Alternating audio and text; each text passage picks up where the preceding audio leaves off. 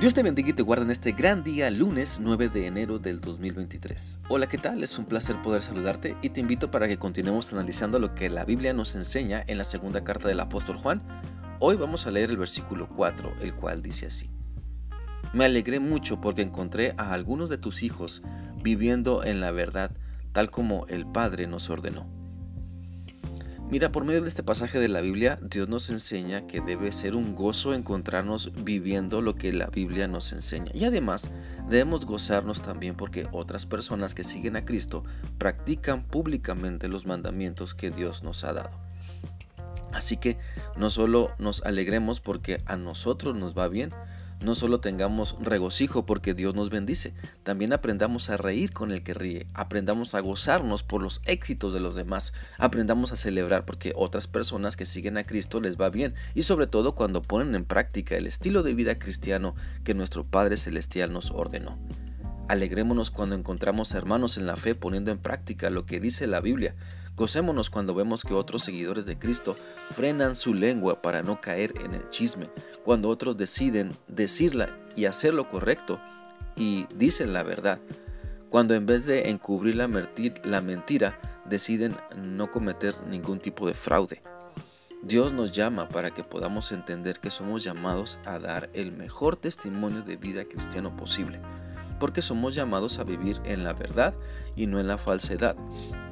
Dios nos muestra nos muestra el ejemplo que debemos seguir por medio de su Hijo Jesucristo y nos anima para que le sigamos en obediencia, rechazando el mal ejemplo que el enemigo quiere que sigamos. Así que en medio de las luchas, en medio de las tentaciones, Dios quiere que recordemos lo importante de permanecer fieles en Él.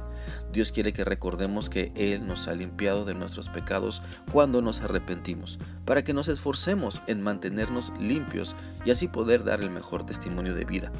Por lo tanto, es importante pensar en si te alegras porque vives la verdad de la palabra de Dios.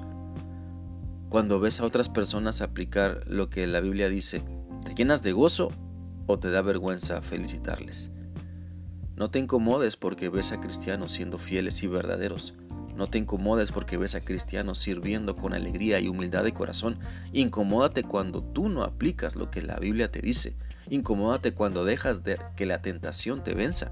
Incomódate cuando sabes que la hipocresía va ganando terreno en tu vida o en la vida de tu familia. La Biblia dice en Efesios 4, 31 y 32 lo siguiente. Saquen de su vida la amargura, el enojo, los insultos, los gritos y toda clase de maldad. Sean amables y considerados unos con otros. Perdónense como Dios los ha perdonado a través de Cristo. Si no sacamos de nuestra vida todo tipo de maldad, no podremos gozarnos con los que se gozan porque nuestro enfoque está corrompido. Si dejamos que la amargura y el enojo nos consuman, el gozo del Señor no dominará nuestro ser y no podremos alegrarnos por lo bueno que otras personas están logrando.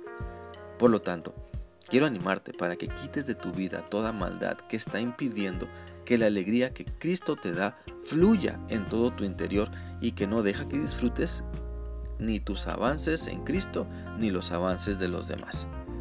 Aprendamos pues a gozarnos cuando practicamos lo que Dios nos está enseñando.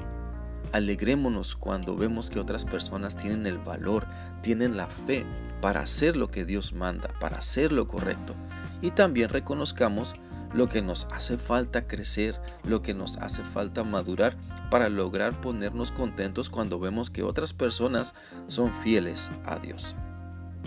Espero que esta reflexión sea útil para ti y que te puedas alegrar porque vives la palabra del Señor y puedas continuar meditando en la importancia de regocijarte cuando tú y otros viven en la voluntad de Dios.